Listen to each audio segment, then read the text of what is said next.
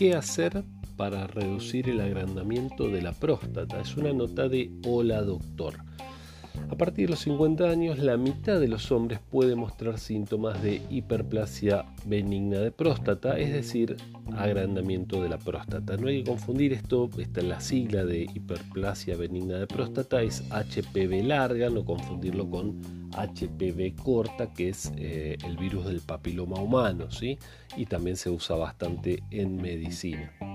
Bueno, entonces la próstata crece, la próstata eh, en resumidas cuentas lo que hace es impedir el correcto vaciamiento de la vejiga y por lo tanto la vejiga queda cargada con un poco de orina que hace que los hombres, obviamente los hombres son los que tienen próstata, em, tengan que levantarse varias veces a orinar durante la noche. Esto es un problema bastante más complicado y bastante más Em, eh, trae muchos más problemas de salud de los que puede parecer a simple vista. Bueno, se tiene que levantar a la noche y listo, sí, pero con eso está cortando el sueño, digamos. Entonces, el hombre que tiene este, este problema, además, no, descansa bien, ¿sí? Eh, tiene problemas de sueño.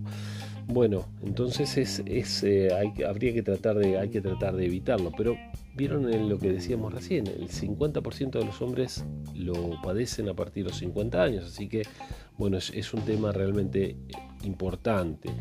Em, como decíamos entonces, el agrandamiento de próstata eh, puede traer problemas como por ejemplo dificultad para orinar, flujo de orina débil, un chorrito muy finito, goteo después de orinar, eso también es, complicado, necesidad de orinar frecuentemente, incremento de la frecuencia de la nicturnia, ¿eh? del, levantarse de, orinar por la noche, ¿eh? la nicturnia.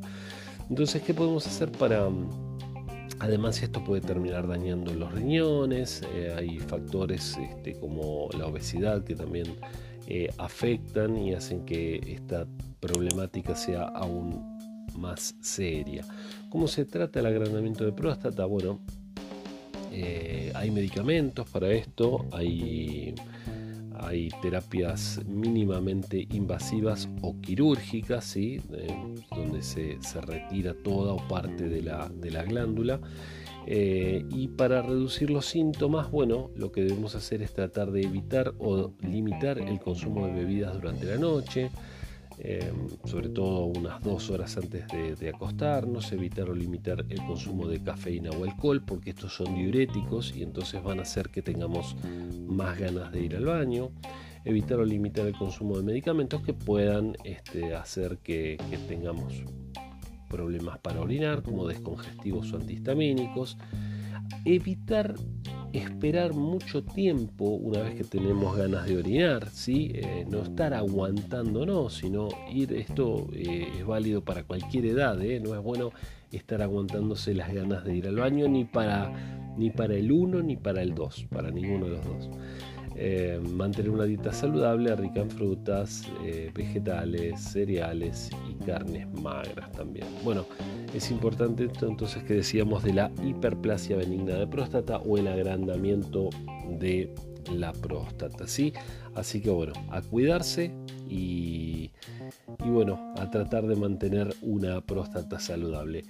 Consulta al médico, sobre todo a partir de los 50 años, al urólogo, y ahí probablemente de ser necesario manden a hacer un estudio que es, por ejemplo, una ecografía que se hace con la, vejiga llena de líquido, para eso hay que, tomar, hay que tener ganas de, de, orinar al hacerse el análisis, tomando unos 2 litros de agua previamente.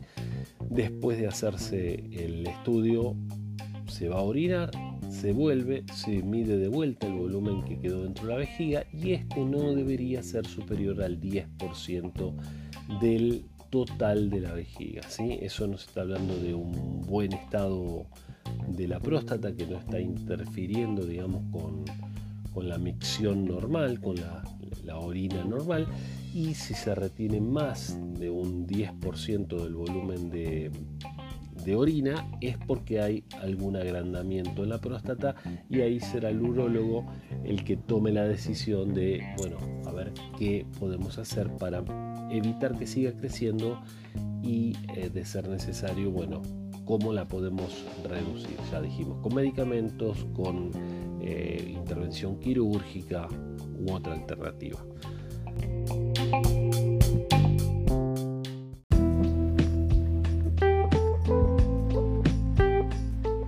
Mando un saludo grande, soy Sergio Taladriz. Recuerden seguirnos en las redes sociales, Facebook, Instagram, YouTube, en todas nos encuentran como Instituto Taladriz.